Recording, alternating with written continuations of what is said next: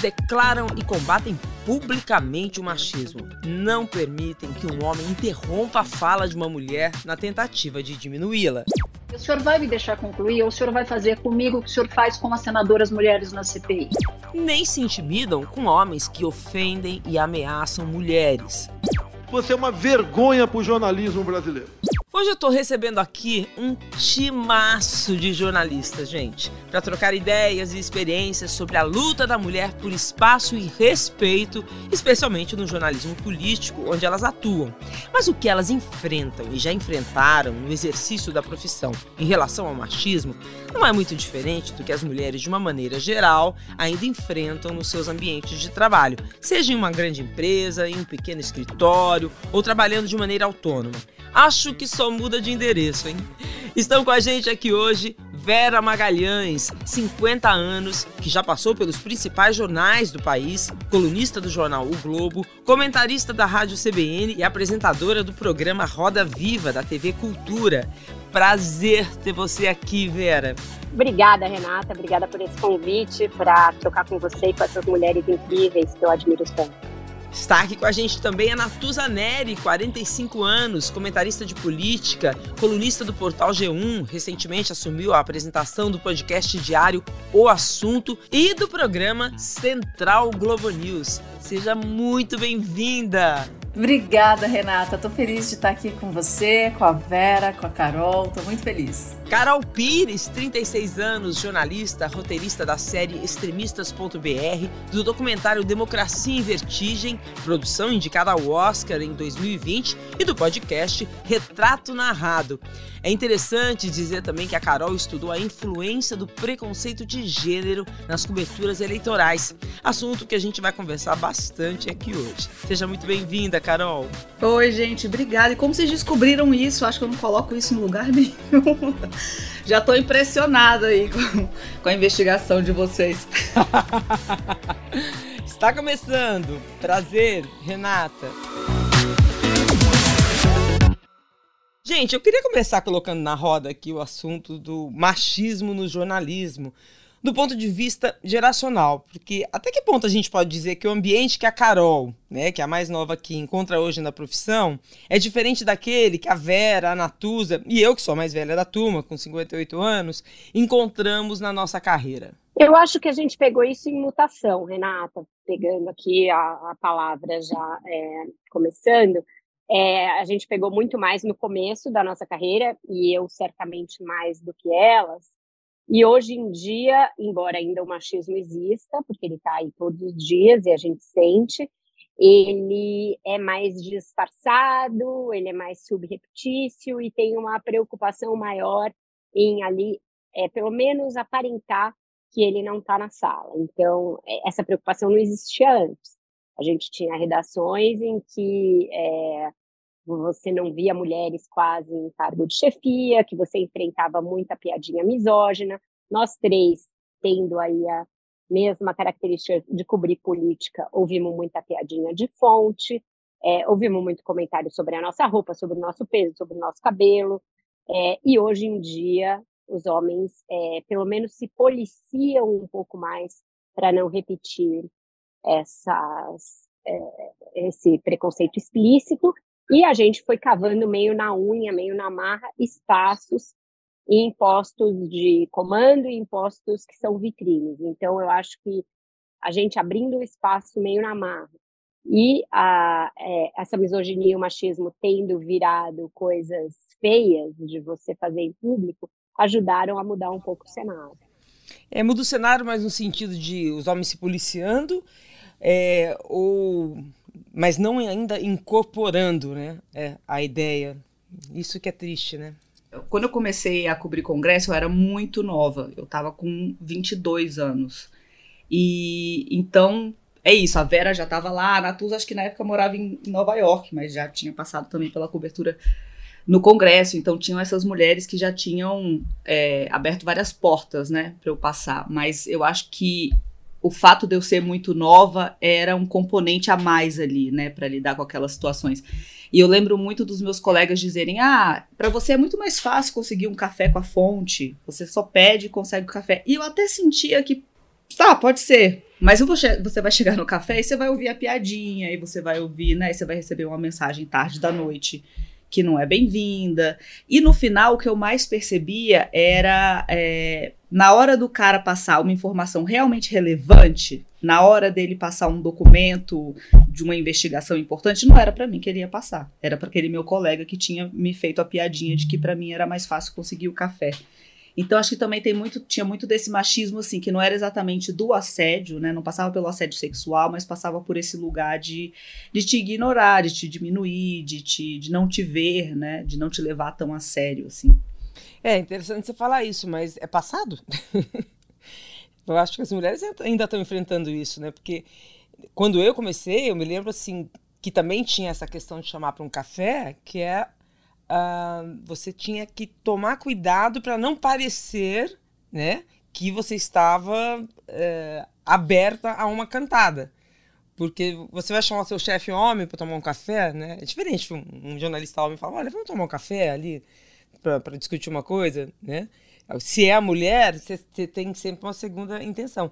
Agora, você falou no passado, Carol. E hoje? Você acha que hoje as meninas que estão entrando, elas não passam por isso como você passou? Você acha que eles estão se policiando mais? Ah, não, sim. É porque eu, eu, eu tava super pensando é, do meu ponto de vista. É porque eu acho que com o tempo também, assim, a gente aprende a. A gente fica calejada, né? Se a gente defender. Aprende a se defender, a se, a se posicionar. E isso acho que eu também nunca Nunca deixei nenhum assédio por parte de fontes assim chegar a acontecer, né? Eu sempre percebi um pouco ali a situação e, e barrei antes, mas no meu caso, no caso da Vera, no caso da Natuza, a gente vai envelhecendo e assumindo novos cargos e acho que os caras também começam a respeitar mais a gente, né? Então, uma coisa é eu ali, estagiária de um site que quase ninguém conhece, pedir um café com uma fonte. Outra coisa é eu da revista Piauí pedir um café, o cara não vai me assediar exatamente, porque ele sabe que existe toda uma estrutura ali por trás da revista, né? Ou fazendo extremistas, é, o cara sabe que tem a, Globoplay, a Globoplay por trás de mim, então é outra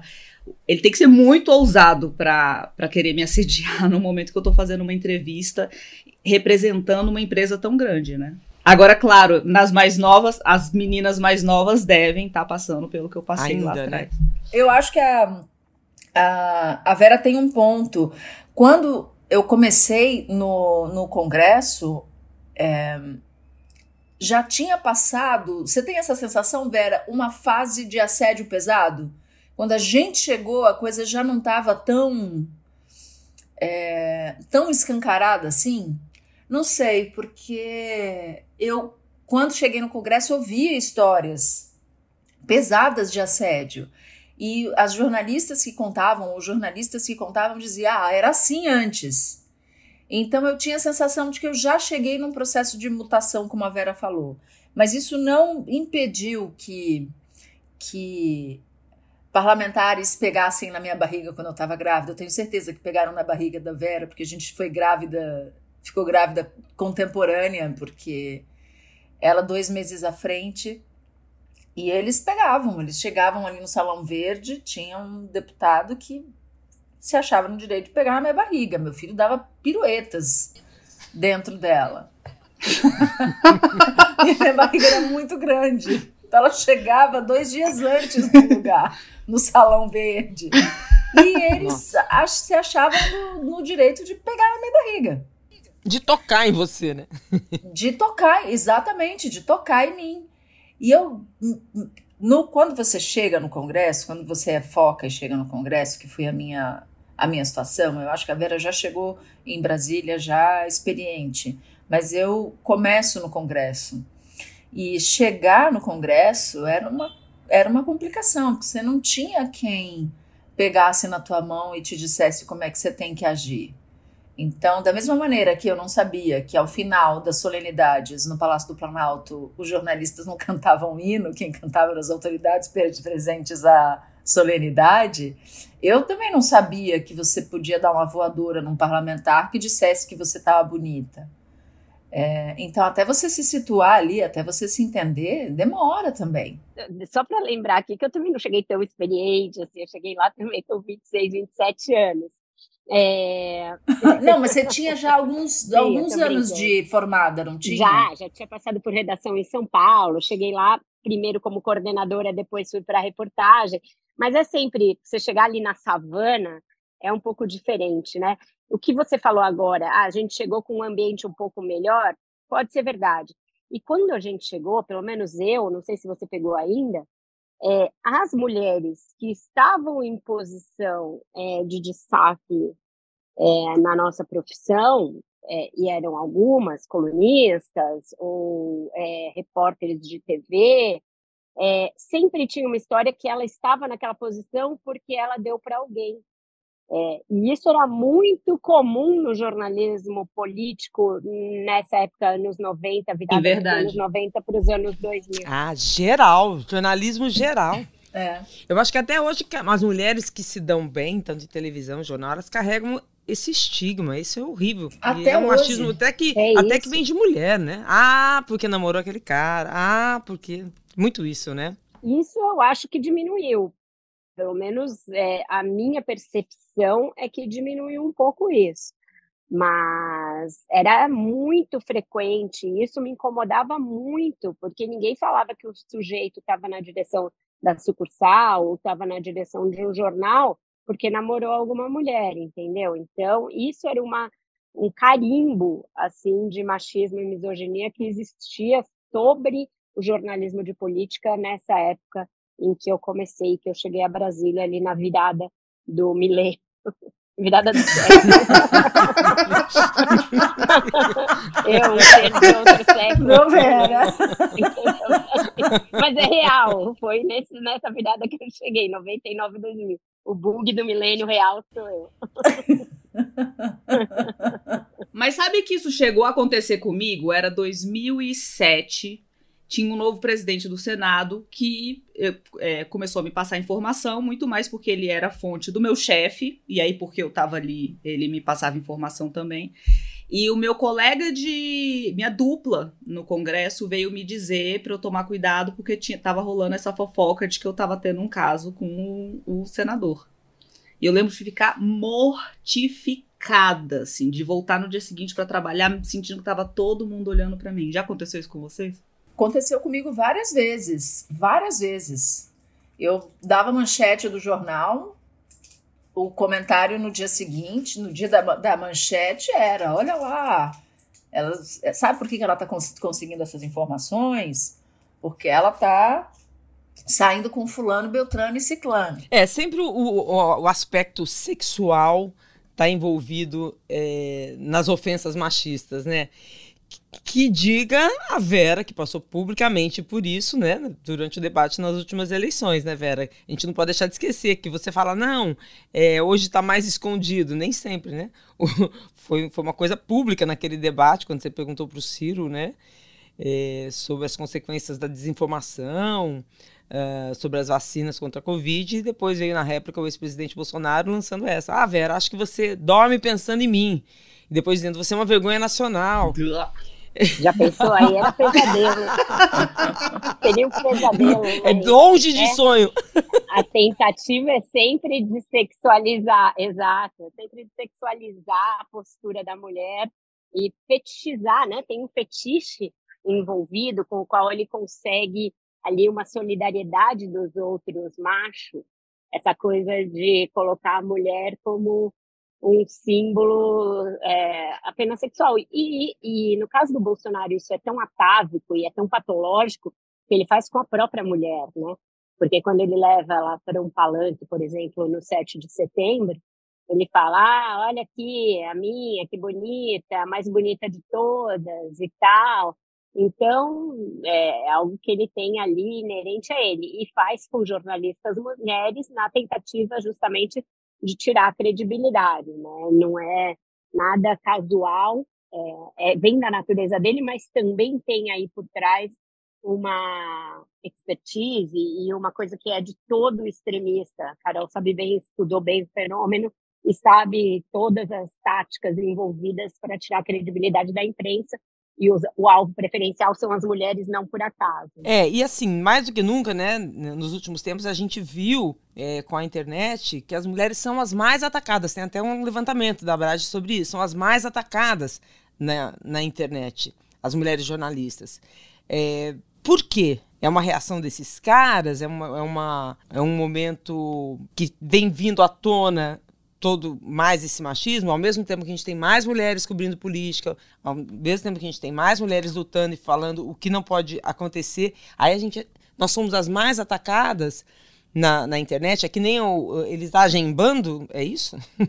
em gangue? A turma. Vai, Carol, você que é expert aqui, né, esse pessoal. É, porque eu acho que isso não é só com quem cobre política, né, Carol? Isso é, isso é da sociedade inteira, né? Sim, Sim. Eu vou começar até do macro para o micro, assim, mas é, nas sociedades onde a gente tem mais mulheres na política, mais mulheres na imprensa, é, são democracias mais fortes, são democracias mais diversas e participativas. Então é claro que eles não querem mais mulheres na política, né? Porque isso faz com que eles, homens brancos, desses que sempre tiveram no poder, é, tenham que dividir seu espaço, né? E é isso que eles não querem, então, em, último, em última medida, eles atacam as mulheres. Mas, claro, no micro vem desse, desse machismo que é da sociedade, que da extrema-direita, principalmente a extrema-direita, que está contra é, todos esses posicionamentos de é, igualdade racial, igualdade de gênero, né, de anticapacitismo, de uma sociedade mais plural, mais aberta, mais progressista, é, o ataque vem principalmente às mulheres, porque o machismo é inerente a esses caras. E acho que o Bolsonaro não só é um, um, uma pessoa é, essa pessoa, né? Como ele sabe que isso atiça é, os eleitores dele, porque os eleitores dele são aqueles é, que estão muito chateados porque é, acham que o problema é das cotas que estão tirando o espaço para os filhos deles, que o problema é que é, eles não têm emprego porque os empregos estão indo para negros e mulheres, eles estão chateados com a economia porque eles acham que o problema. Então, assim, eles colocam todos os problemas da vida deles, econômico, social, dentro da própria família, onde, onde eles perderam o espaço, onde as mulheres querem divisão igual, igualitária de trabalho. Então, todos os problemas desse mundo que está mudando e eles não estão se encaixando nesse problema, eles querem um culpado, né? E muitas vezes o culpado é a mulher é a, a menina que foi para a faculdade e ficou progressista, é a mulher que tá querendo, é, lendo coisas por aí, tá estranha dentro de casa e não aceita mais ser mandada. Enfim, acho que passa. É tanta coisa que nem sei. É, você sabe que outro dia eu ouvi de um homem uma coisa interessante, assim, que os homens. Ouvi de um homem, é, de um terapeuta, que os homens, na verdade, não aprenderam a gostar de mulher. Eles não gostam de mulher. Eles gostam de ter uma esposa, de ter uma mulher para fazer sexo, mas eles não gostam de mulher. Será? Eles gostam do quê, então? gostam de homens, eles gostam de estar em homens, eles gostam de jogar futebol com os homens. A mulher e todas as suas nuances, a, a, ter uma relação de igual para igual com as mulheres é difícil porque eles não aprenderam a gostar da mulher como um ser igual. Entende? É, eu acho que isso está em, em, realmente em desconstrução e evolução. Não sei o que a Natuza acha. A gente é mãe de menino. É, e eu acho que essa geração já veio com um chip original de fábrica de outra natureza. A gente não precisa ensinar para eles que, olha, é, se fosse com a mamãe vocês não iam gostar, sabe? Trazer para essa coisa do, do maternal o respeito com a mulher. É, acho que já vem, é, já é um pouco mais natural para essa relação. E aí não é para essa geração. E aí não é só respeito. Eu acho que é essa coisa da empatia geral e real com a mulher, mas em muitos casos você tem toda a razão. É, no, nas, nos caras mais velhos, naqueles que foram ensinados dentro de uma estrutura patriarcal antigona, em que o cara nem tira o seu prato da mesa, a mulher está ali para fazer uma função subalterna mesmo, seja a mãe dele, seja a funcionária da casa, seja a irmã, e aí isso vai ser transferido para os relacionamentos de colegas e relacionamentos profissionais, o resto da vida para um relacionamento afetivo que o cara vai ter no futuro. É, eu acho que vocês como mães estão ensinando esses, esses novos homens, né? Eu também tenho filho menino, mas também os, os homens da nossa geração, né?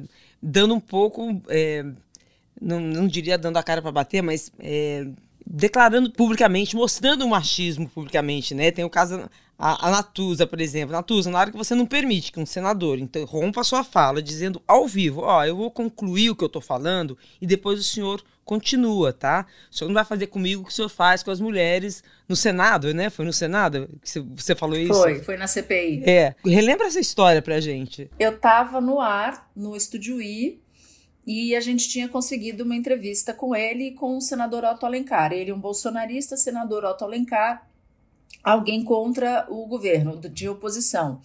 E havia tido uma manifestação, e ele foi para essa manifestação de rua. E aí a gente começou a cobrá-lo, por que, que ele tinha ido, porque ali a discussão era dar o exemplo, né? Você é um senador da República, você não vai para uma, uma aglomeração correndo o risco de se contaminar, de contaminar outros, mostrando para os seus eleitores que você não está nem aí com a pandemia. Então a discussão, o pano de fundo era esse.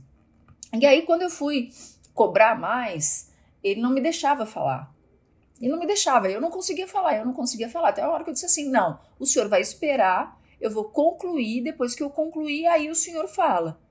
Porque aqui o senhor não vai fazer o que o senhor fez com as, as mulheres senadoras na CPI, porque ele também fazia isso. Era uma coisa que ele falava sem, era algo, uma situação em que ele falava sem interrupção, e as mulheres não, não conseguiam falar. Simone Tebet, outras senadoras que estavam lá, simplesmente não davam conta de falar. É, então foi esse, esse, esse momento. É, e foi muito importante que nesse momento você abre, né, Natuza, você abre para quem está assistindo fala, nossa, quantas vezes eu fui interrompida, né? Eu acho que as, muitas mulheres nem percebem isso.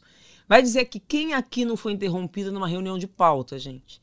Quem que está nos ouvindo que não foi interrompida por um homem numa reunião de trabalho? Não, peraí, não, não, não é isso, peraí, peraí. Deixa eu falar, ó, né? E tem esse atropelo da fala feminina, né? Tem. Hoje sou, hoje sou eu que atropelo.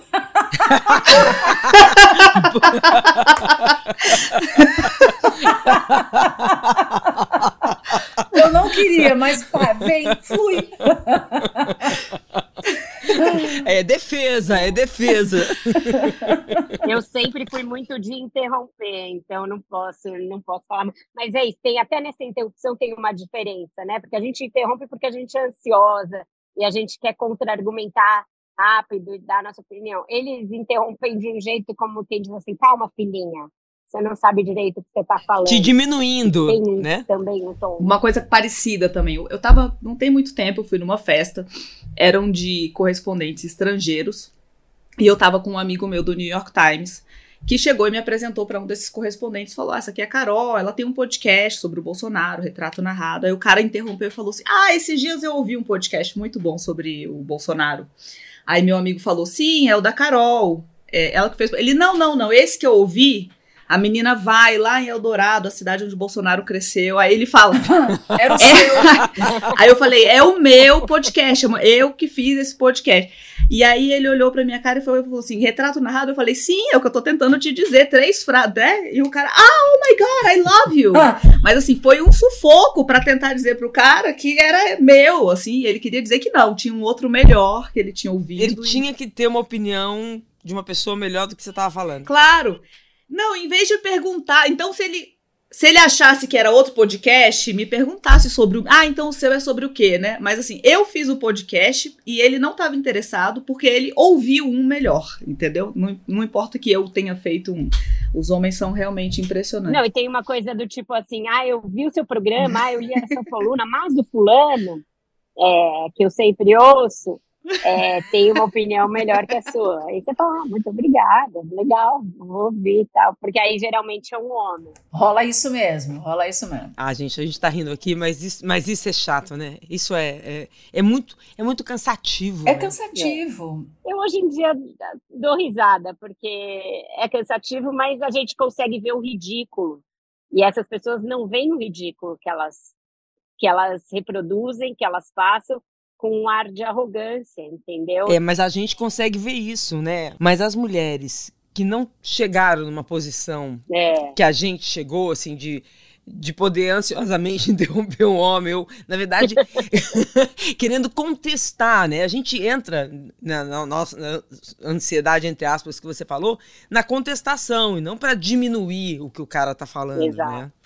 É, para contra-argumentar, para trocar, né? É, é. Vai daí que eu vou daqui, em situação igual. Você acha que vai ser sempre assim, mas você tem razão, muita mulher não consegue. A gente pode dizer que, de modo geral, todos esses ataques machistas, né, que se tornaram públicos, né, eles acabaram, pela repercussão que eles tiveram, especialmente nos últimos anos, de certa forma, encorajando uma reação nas mulheres que antes se calavam? Falar, ó, eu vou fazer que nem a Natuza fez ali.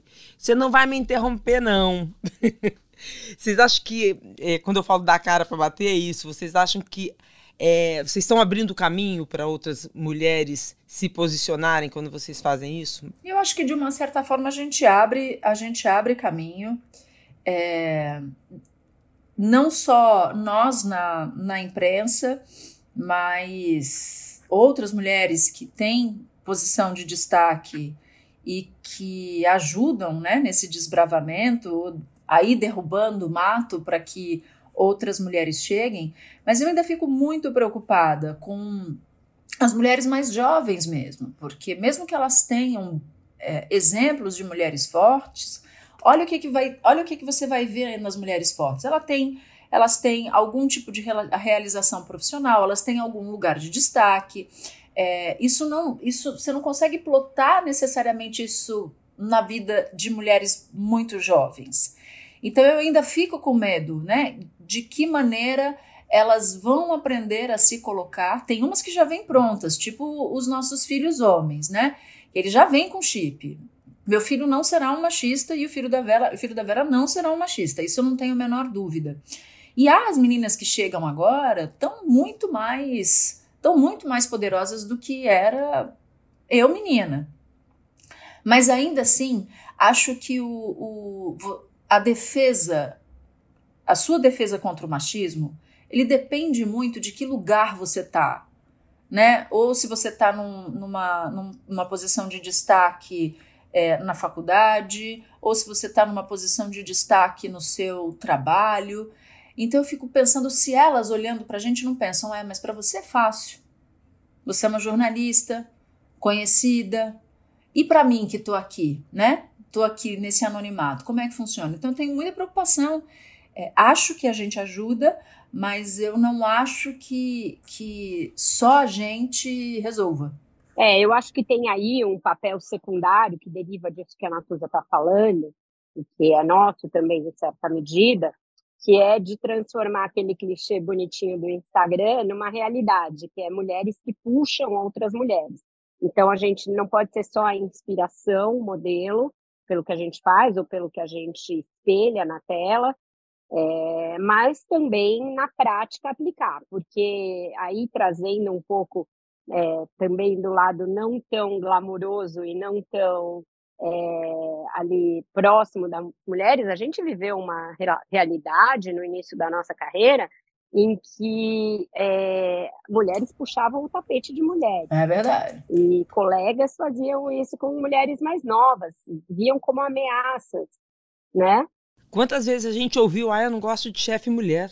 É, e, não, mas né? realmente tinha da parte, muitas vezes, de pessoas que já estavam em posições que hoje a gente pode estar tá ocupando, é, uma certa restrição a pessoas mais novas, a mulheres mais novas que chegavam, não sei se porque viam como uma ameaça, ou porque viam com condescendência, viam como alguém, ah, essa aí não sabe de nada. Eu acho que isso também mudou. A gente começou a transformar realmente a história da sororidade numa realidade.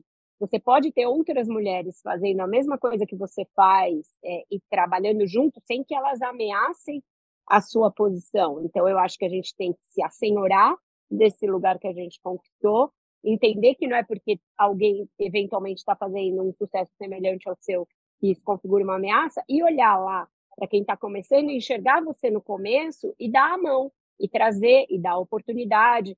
É, eu é, hoje em dia me preocupo muito mais com isso do que eu me preocupava há alguns anos. Isso não estava na minha agenda, não estava no meu radar. E agora essa coisa de ah, trazer mulheres negras, mulheres jovens, mulheres de veículos periféricos e não é, mainstream para o Roda Viva, por exemplo, é uma preocupação que eu tenho e que já vem naturalmente, já não é algo que eu preciso me forçar para cumprir alguma exigência é, atual. Começou como uma coisa que eu comecei a me preocupar porque começou a ser uma demanda, mas virou natural. Então, eu acho que para nós mulheres tem essa lição de casa também. Não, eu achei que elas foram muito, muito modestas, assim, para falar bem das minhas amigas é, e ídolos aqui, eu acho sim que, que a gente ajuda a mudar, e claro que a gente não vai mudar a realidade inteira, né? Mas a gente vai ajudando a mudar de pouquinho em pouquinho. Esse trabalho que não sei como vocês descobriram que eu fiz no meu mestrado em Colômbia, é, eu fui analisar a cobertura da eleição, acho que era Dilma e, e Serra. E acabo chegando a essa conclusão de que a imprensa era super é, enviesada né, em relação à, à, cobertura da Dilma. Então, é, o tempo todo, os, o chapéu, que é aquele nomezinho que fica em cima da matéria, era assim, em cima do salto, salto no escuro, era sempre uma coisa relacionada ao feminino, ao frágil, ao não sei o quê. E, e, fui mostrando como tinham esse, esse tinha um machismo implícito e explícito nessa cobertura, né? E eu acho que isso foi mudando muito, é isso. Então, quando a Natuza está fazendo uma cobertura da eleição municipal em São Paulo e elogia o ex-prefeito Bruno Covas por ter pedido desculpas ao Boulos por um ataque que um aliado dele fez ao Boulos, eu acho que ela está mostrando para quem está assistindo que isso é um valor político. O valor político não é só derrotar, acabar, lacrar. Pedir desculpa também é um valor político. E eu acho que quando a Natuza fala isso, elogia eh, esse pedido de desculpa, quem está assistindo vai pensar na próxima vez que for votar, poxa, eu vou votar num cara capaz de pedir desculpa. Eu acho que quando a Vera faz um Roda Viva é, com isso que ela está falando, com os convidados, a roda viva mais diverso que jamais existiu, tanto no centro da roda como na bancada, a gente começa também a deslocar é, a conversa, a gente começa a deslocar o que, que, é importante, quem é importante, quem mais pode somar a esse assunto, porque quando a gente começou, e acho que com vocês era a mesma coisa, minhas fontes eram só homens, só homens. E isso é, transpassa na nossa cobertura, né? Quando eu fui fazer o Democracia em Vertigem, como a Petra não é não era da política e ela é muito poética e tal, eu escrevia os roteiros e ela falava, não, está muito jornalístico, eu quero, tipo, mais poético, mais poético. Aí eu ia lá, colocava coisa mais, eu chega, achava brega, ela, não, mais poético. Eu, meu Deus, como escreve de política com poesia? Nossa, pedir poesia para jornalista é a coisa mais difícil, né?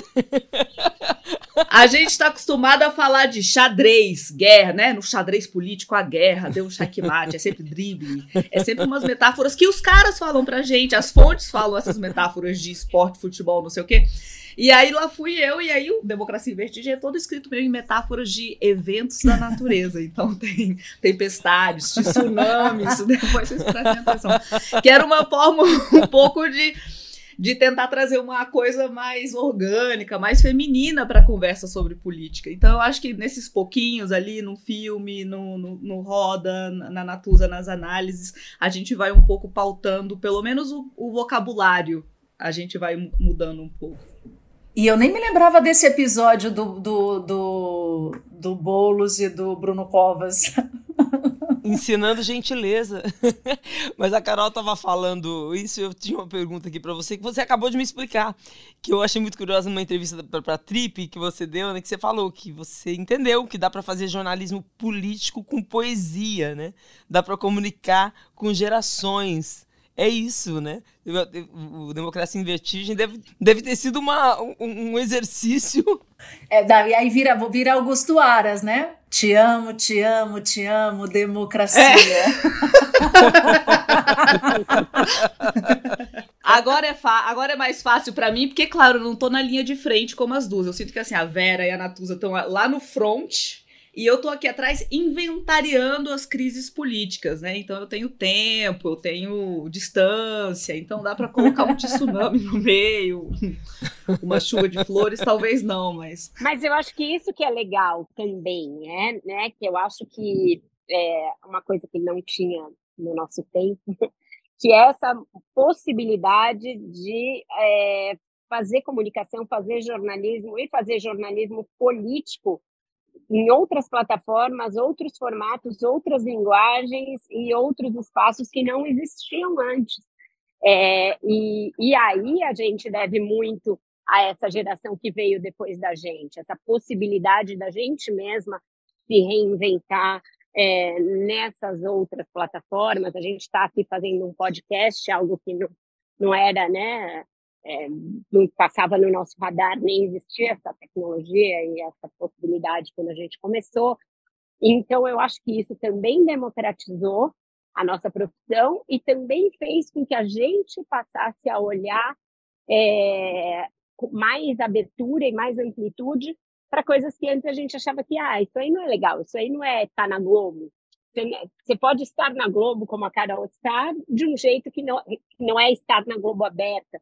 Então, eu acho que hoje em dia tem muito mais esses espaços. Eu acho que as mulheres, como sempre, sabem ocupar esses espaços com mais inteligência e com mais charme, mais graça, mais sofisticação, muitas vezes.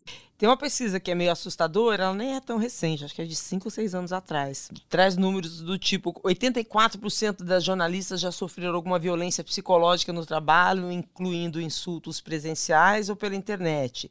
E 70% já se sentiram desconfortáveis com abordagens de homens no trabalho. Vocês se veem nessas estatísticas, gente? Nossa, super, acho até pouco, 84%. Nossa, super. é, é que as outras não quiseram falar porque ficaram com medo de ser demitida. Sério? É. Eu já sofri assédio moral pesado num, num trabalho, tive até uma, um episódio assim depressivo, foi bem, uma época bem difícil para mim. E lembro que durante esse processo, assim, entre começar a ser xingada por esse chefe e até sair desse lugar, eu ia trabalhar tremendo. Eu lembro de entrevistar um ministro, governo Dilma, assim, eu não conseguia anotar, porque eu tava tão trêmula que eu não. Eu fiquei a entrevista toda segurando uma mão com a outra. Então eu só gravei e não consegui tomar notas, assim. Foi horrível. E nessa mesma época, por um acaso, eu tava com uma fonte tratando, falando de impeachment para a revista Piauí. E eu fui num, num almoço com ele. E de repente passou um governador e aí minha fonte foi me apresentar para o governador, falou: "Governador, isso aqui é Carol, Carol, governador fulano". E aí eu fui dar a mão para ele assim, ele em vez de me dar a mão, ele pegou a mão na minha orelha assim, apertou meu lóbulo e falou assim: "Hum, que orelhinha Nossa. gostosa". E continuou andando. E eu lembro que eu fiquei, foi uma dessas situações que você acha que você já tá, né? Empoderada, que você vai dar uma voadora, mas na hora foi tão tava na frente do deputado e foi, e foi, é, foi tão paralisante, eu não falei nada, eu só fiquei meio e ele foi embora, assim. Então, é, sim, nossa, e dessas nojento, dessas histórias tem várias. Nossa, que raiva. É. é eu tenho várias histórias de assédio sexual é, de fonte, é, que a gente ia driblando, a gente era ensinada a ir driblando e não denunciar, e de assédio moral de chefe, é, uma mais gritante, que foi quando eu fui demitida, a única vez que eu fui demitida na minha vida, porque já é um evento traumático. O chefe em questão falou para mim que estava me demitindo não por nada que eu tivesse feito errado, mas porque eu não tinha a cultura do lugar. E se ainda fosse o meu marido com quem ele já ah. tinha trabalhado, aí tudo bem, dava para continuar. então foi bem complicado. É, e aí você começa a ver que muitas vezes muito jornalista desconstruidão para fora, na verdade é um machista enrustido. É, porque tem, tem isso também, né? Eu nunca fui, eu nunca fui assediada no trabalho. Mas na política eu fui. Ministros de Estado tem uma tem uma dúzia. É... Você tem seu próprio gabinete ministerial do assédio, né? Eu tenho, meu, é, eu tenho meu próprio gabinete ministerial e a Vera tem razão. A gente vem de uma época em que a gente era ensinado a não reagir, a fingir que não estava ouvindo, que isso ia parar. Hoje eu já consigo fazer, hoje eu já consigo fazer isso. É, não faz muito tempo, um, acho que não faz um ano, um ministro insistentemente me chamava para jantar e eu morava em São Paulo. Eu falava, puxa, ministro, eu não tenho ido a Brasília. Ah, mas vem a Brasília, vamos jantar. E eu senti que o vamos jantar era uma, não era um vamos jantar que, que, que normalmente você marca. O jornalista marca almoço, café, jantar com fonte, porque é o momento em que a fonte pode. Às vezes tem uma agenda pesada. E, em geral, ele vai com assessoria de imprensa. E aí, quando passou um tempo, é, eu falei, puxa, mas eu não vou para Brasília porque eu tô com um problema de coluna. Ele falou, tem uma massagista ótima, vem, você faz aqui em casa. Aí eu falei, quer saber? Não falo mais com essa pessoa. Aí nunca mais falei, nunca mais, nunca mais liguei, porque ia chegar o um momento que eu ia dar uma voadora e eu falei, eu prefiro não falar com essa, com, com essa encrenca aí. E aí nunca mais falei. Você, você falou uma coisa que é muito séria. É isso, Sim. a gente é ensinada. É faz de conta que não ouviu, faz de conta que você não percebeu. Chega também disso, né, gente? Faz de conta, né? É isso aí. Né? É, é difícil, né? É difícil. Eu recebi esse conselho do meu pai no início da minha profissão. Eu lembrei disso agora, a Natuza falando. Eu trabalhava em Ribeirão Preto e tinha um chefe que queria sair comigo e eu chorando, menina, gente, devia ter uns 21 anos, 22 anos. Menina de tudo. Eu falei, aí eu recebi esse conselho do meu pai, olha, não foi, naquela época não dá para julgar, né? Não, filha, você vai receber muito isso na tua carreira inteira, então finge que você não percebe. é que era a maneira que a gente foi ensinada, né? Quantas vezes a gente fingiu que não percebeu sair daquela situação, né? Hoje, o que, que a gente diria para nossas filhas? Hein? Minha filha, denuncia para o seu chefe e diz para o cara que o que você quer é uma entrevista de trabalho e não. E se for o seu chefe, Vera? compliance, as empresas têm compliance, isso também melhorou. E hoje é... em dia, os assediadores têm é. se haver com compliance. Também melhorou muito. É isso. Tem que denunciar, tem que denunciar, porque é, é, o jeito que a gente fazia, que ensinaram a gente, esse claramente não funciona não funciona. Então tem que denunciar, tem que botar. Não dá para fingir que não tá vendo. Não, não dá para fingir que tá, não tá vendo. Você perguntou o que a gente falaria para nossa filha, minha filha não fala ainda, né? Mas quando eu ofereço alguma coisa que ela não quer comer, ela faz assim. Moça tivesse pra... Mas eu só imaginei ela na situação do governador da orelhinha, ela fazendo assim. e pronto. Mostra um emoji de vômito. Qual que é a, a, maneira hoje, né? Porque a gente começou falando no início do podcast que as pessoas, o machismo, o assédio com pessoas mais conhecidas, os homens têm mais medo do que respeito, do que ter esse respeito incorporado, né? Que eles estão com muito mais medo de serem denunciados. Então tem um machismo escondido. Como a gente pode alertar quem está nos ouvindo que machismo é esse escondido, que assédio é esse escondido que tem hoje que a gente tem que ficar atenta? Acho que se o ar vem muito condescendente, se vem te chamando de filhinha, filhota, é, meu amor, querendo dizer que você é o máximo, mas com essa é, esse paternalismo ali no retrogosto, já dá para saber que não é que não é verdadeiro e que o machismo está ali fermentando dentro da pessoa. Sim, até mesmo o cara que diz só eu sei o quanto você é maravilhosa, eu vejo o quanto você é maravilhosa. Como assim? Você depende do cara para saber eu que você é maravilhosa? É. é. Eu acho que tudo passa, vocês duas têm filhos homens, é super legal. Isso eu tenho uma, uma newsletter de maternidade, tenho lido um montão de coisas sobre criação de filho e principalmente sobre criação de filho menino. Não tenho, mas leio. Porque é isso, os caras. Eu prefiro que eles tenham medo, tá? Eles continuam sendo machistas, mas não vão atacar ninguém por medo, não vão falar besteira por medo de serem cancelados, demitidos, o que seja. Pelo menos é algum tipo de freio. Mas acho que passa muito por a gente entender por que, que os caras têm tanto medo de perder espaço, têm tanto medo de parecer frágil, têm tanto medo, né, de ser vulnerável. E acho que vai ser uma questão de, de das próximas gerações mesmo. Eu acho que tem um, um, um, tanto de uma geração um pouco perdida aí que quem mudou, mudou. Eu agora não guardo constrangimento, não, sabe? Eu devolvo o constrangimento. Então, quando um político me constrange com algo assim, eu constranjo ele de volta. Eu falo, e aí, senador, vai pagar esse machismo no, no débito ou no crédito? E aí ele se liga. Ah e aí ele, ele, ele, dá um passo para trás. Então eu tenho esse bordão. Veio me constranger, eu constranjo de volta. Boa. É, tem uma coisa assim que é assim, olha, Vera, não é porque é mulher, mas aí eu falo, não, não, é porque é mulher mesmo. Agora o senhor pode pular essa parte e dizer o senhor ia falar, porque o senhor vai falar porque é mulher.